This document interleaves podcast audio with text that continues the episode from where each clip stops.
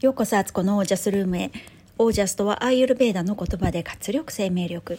このラジオはオージャスにあふれていきたいと思っている私が家事健康スピリチュアルの3つの話を中心に一人喋りしているチャンネルです。遊びに来てくださってありがとうございます。はいよかった。今日はちゃんと用意しておいたこの冒頭の言葉を言えました、えー、皆さんこんにちは。9月28日水曜日現在午前11時51分です、えー、昨日はですねあのー、ちょっとあれですね。あれですね。すいません。ちょっといきなり言葉に詰まってる。あの昨日はちょっとあの録音なしで来ました。もうなんか最近ねなんかバタバタまあ、いつもバタバタしてるなと思うんですけど本当にね一日あっという間でねあのなんかねいろいろ整理していきないといけないと思っているんですが、えー、そんな感じだったんでね昨日はちょっと録音なしでした、えー、皆さんはいかがお過ごしでしたでしょうか、えー、今日はですあそうそう昨日を歩いていて思ったんですけど外をね金木犀の香りがふわっとしてああ今年もまたこの季節になったとね実感しましたね。えー、ありますよね金木犀の匂いしたらもう秋だなっていう秋秋に太鼓判が押されたような感じしませんか？本当にいい香りでねもうなんか自然の花の香りなのにあんなにいい香りしてあのあこの辺に金木犀あるってすぐ分かる香りですよね。なんかバラとかって近づかないと匂いがわからないですけど金木犀はね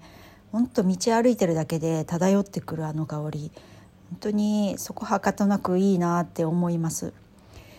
あのあと春が来たなって思うのが多分陣長芸の匂いだと思うんですけどあの香りもね春来たなっていう感じしますよね。なんか季節の変わり目っていう。代わりに夏とか、うん、冬って特にそういう花の香りであ夏来たとか冬来たっていう感じはしないですよね。それこそなんか春と秋だけなんかそういうちょっとしたね演出があるようになってるなと思います。はい、将来ねあの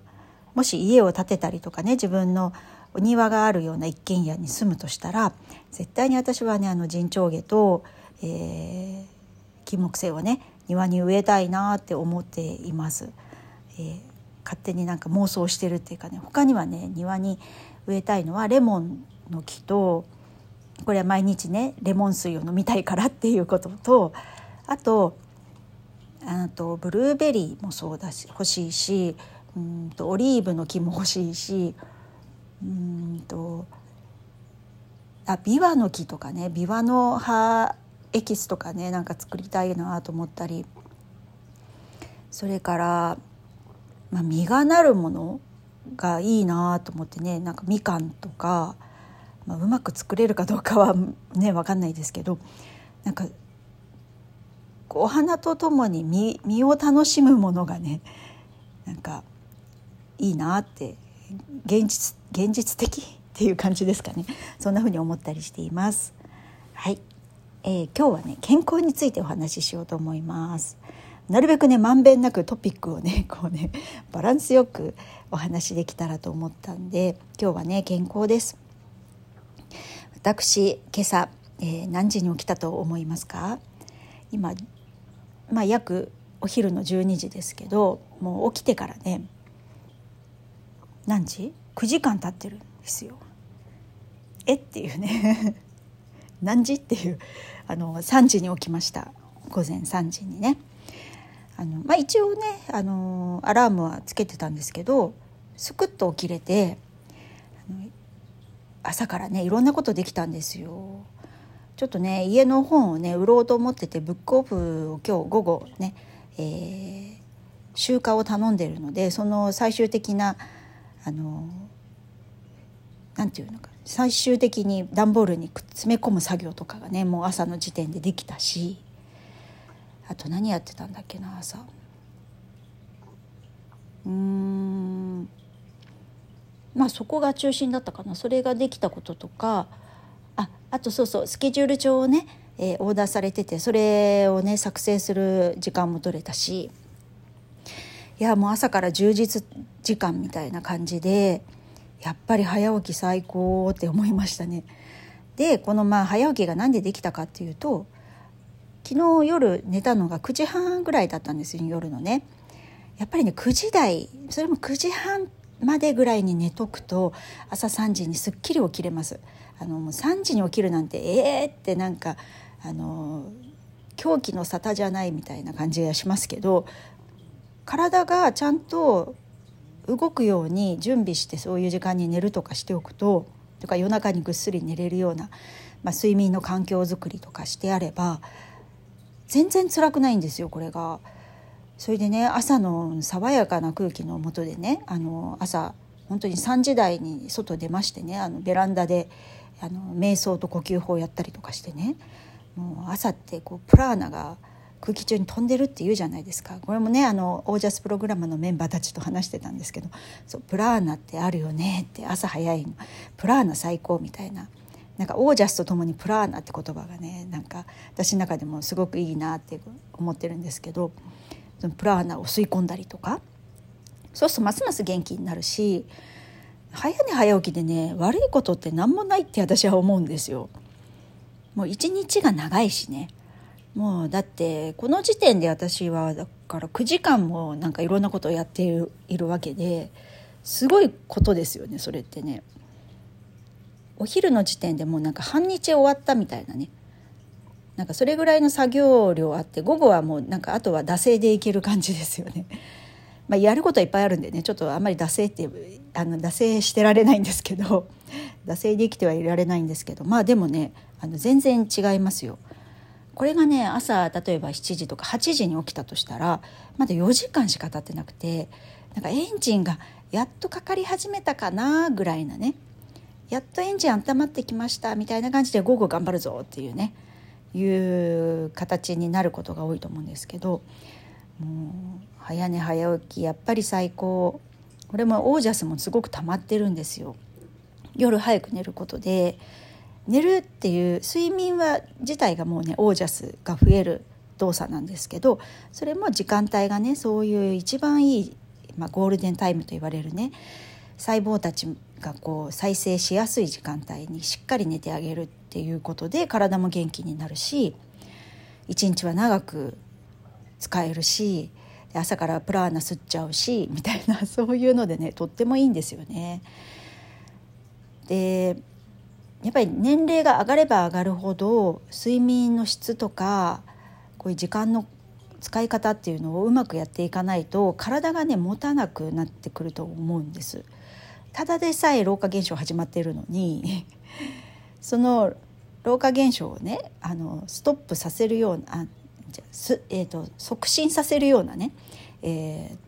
ー、余計こう睡眠不足になってね体がねしんどくなることをやってたらどんどんどんどん老化なんか進んじゃうし体は日中言うこと聞かなくてでエンジンかかってきたなと思ったら夜ででもなんか一日をこう満足しきってない消化しきってない気がするからって夜更かししちゃってで結局また次の日朝起きるのが遅くなって みたいな悪循環にどんどんねそのサイクルに飲まれていってしまうんですよ。でアイユルベーダ的に時間の概念っていうのがあってえー、これも何度も話してると思うんですけどこのラジオで、えー、夜の8時からえあ違うごめんなさい、えっと、夕方の6時から、え、夜の10時までっていうのは水の時間でねあのだんだんだんだんこう静まっていく時間なんですよ。で逆に夜の10時から夜中の午前2時っていうのが、えー、火の時間でこう何かしてるとそれが燃え盛ってやめられなくなるっていうね。あの逆にその細胞の再生とかがねその時間にこう燃え上がったらいいんですけど夜更かししてねテレビ見ててもうつまんないんだけどなんか寝れなくなっちゃって目がギンギンですみたいな。でそういうふうにもあの悪い方向にもね転がりやすいっていう止められなくなっちゃうんでそういう時間に起きてるとそういうことになるし。で、えーと午前2時から朝の6時までっていうのは風の時間でその、えー、じゃ起きるのにとてもいい時間なんですよね。パッと起きれるみたいなね。風ってこうフットワーク軽い感じなんでね。だから朝の6時までに起きると目覚めは良くて6時以降になったり2度寝で6時以降まで寝てると体がだるいって逆に今度水の時間にね入っちゃうのであの夕方から夜の10時までの時間と一緒ですけど今度はだんだんだるくなっちゃうんですよね。そういう意味でもあの時間のサポートをそういう理解してこう受けるっていうのはすごく体にとってもあの楽だしいいことなんですよね。なのであの年齢を重ねれば重ねるほどより自分が楽に動ける方を知恵として知っておくって大事であのアーユルベーダの大事にしている概念として最小の力で最大幸福を得るっていう考え方があるんですね。あのとても合理的なんですよ。なんかアイユルベーダっていうとすごく難しそうに思えたり、まあ、言葉もね普段使わないね。なんかあの、まあ、オージャスもそうだしあのピッタカパ、えー、ピッタカパ？バータカとかね。何それ？みたいなね。何が何だか分かんないっていう風になりがちですけどあの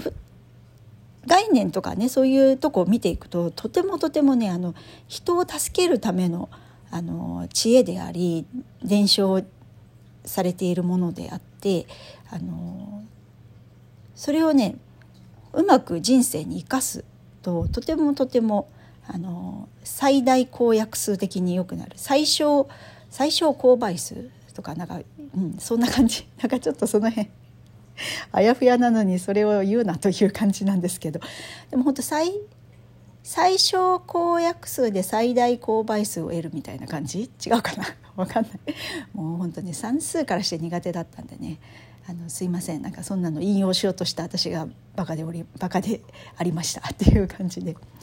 でもまあ本当にあの無理しない生き方をしないと、えー、アラフォーアラフィフ以降はね本当に体がただただどんどんしんどくなっていって老化現象進んで、まあ、それが、えー、重なれば病気とかっていう形で現れてくるしそうすると生きること自体がすごく毎日が辛くてなんか昔やれたことがやれなくなってしまって余計落ち込んだりとか物理的にやっぱりそれもとても不便になったりとかするっていうのを考えると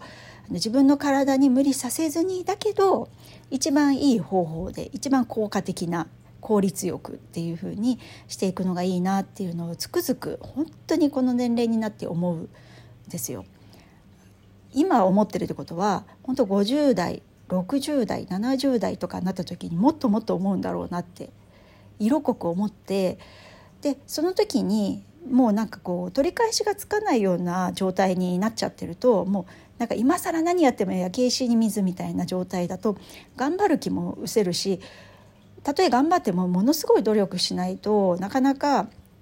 自分が快適だと思う状態に持っていけないと思うんですよね。それは体の一つ一つの細胞とか健康であるとかっていうこととあと習慣化ができてないと、えー、どんどんどんどんね柔軟性は失われていくわけで急にね生活変えようなんて思ってもね変えられないんですよね。あの人って簡単には変わらないし脳自体の仕組みも変化をものすごい恐れる嫌がるんですよね。だからどんだけ体に結果的にはいいことが起こるって分かっててもあの急な変化とか長年やってきたことを変えるとかってどんどんどんどん難しくなるので今のうちから気づいた瞬間からねあのその時が一番若いわけだからその今の人生でね、え、その先の人生を考えたらね今が一番若いわけだからこの瞬間から変える努力それも、ね、あんまりドラスティックに変えるんじゃなくってあのもっとね簡単なことからちっちゃなことからコツコツとみたいなその積み重ねで勝負していくみたいな 風にするといいんだろうなっていうのをねあのすごく思います。なので、まあ、なかなかねあの9時寝3時起きっていうのはねあの生活スタイルとかね家族の協力とかもいるし自分自身も本当にねあのそのパターンに慣れるまでって結構時間かかるんですよね。えー、私も一時結構本当そんな生活してましたけどでも週に12回はあのすごいちゃんと睡眠をねたくさんとる日とか寝坊してもいいような日を作らないと毎日ね3時起きって意外とやっぱりしんどいのであのやってた時期あったんですけど最近それが今は4時起きぐらいが普通かな。で今日3時起きしたんですけどちょっとねあの変えていこうかなと思ってます。それをなるべく3時に近い形にねはいなんかねこの夏体調を崩した時にもう睡眠時間がぐちゃぐちゃになって、えー、子供たちも夏休みだったってこともあってねあの夜遅くまで起きてるのが私の中でももう通常パターンになってたんですよ。なんか意外と夜のテレビとか見てて面白いじゃんとか思って見始めちゃったりとかしてねあの月曜から夜更かしみたいな感じのね番組を。でそれをね戻すのがすごくやっぱりね大変でした1ヶ月以上かかったかな。だから体ってやっぱね簡単に変わってくれないんですよ早起きがどれだけいいって分かってても体が普段やってることしかやっぱりやってくれないので、え、そういう意味ではの少しずつ少しずつ変化して理想の自分に近づいていくっていうね千里の道も一歩からっていう気持ちがないとあのやれないけどでもなりたい自分にはなれますっていうねなので、えー、なるべくね夜のやっぱ9時9時ぐらいにもうお布団に入るっていう生活スタイルに変えていかないといけないなとそうするためにはねもう夕方ぐらいからねあの勝負は始まってんですよね。それそれぐらいの時間からやっぱりこう段取りよくね回していかないとその9時過ぎに、えー、布団に入るっていうのはなかなか難しいのででもねあのちょっとずつちょっとずつあのやっていこうと思っています。はいということでえー、伝わったでしょうかこの私のごめんなさいね。もう本当になんか自分で喋っててもダラダラ喋ってんなって思って 喋ってます。すいません。今日もでも最後まで聞いてくださって本当にありがとうございます。のね早寝早起きっていう概念がね少しでも何かこう何皆さんのねなんか刺激になったらとっても嬉しいなと思っています。みんなで早寝早起きしたらねすごくねもうそれだけでもなんか社会が明るくなるような気はするんですよ。はい。ということで、えー、皆さんの暮らしは自ら光り輝いてオージャスにあふれたものです。オージャースうちの猫は年がら年中寝ております。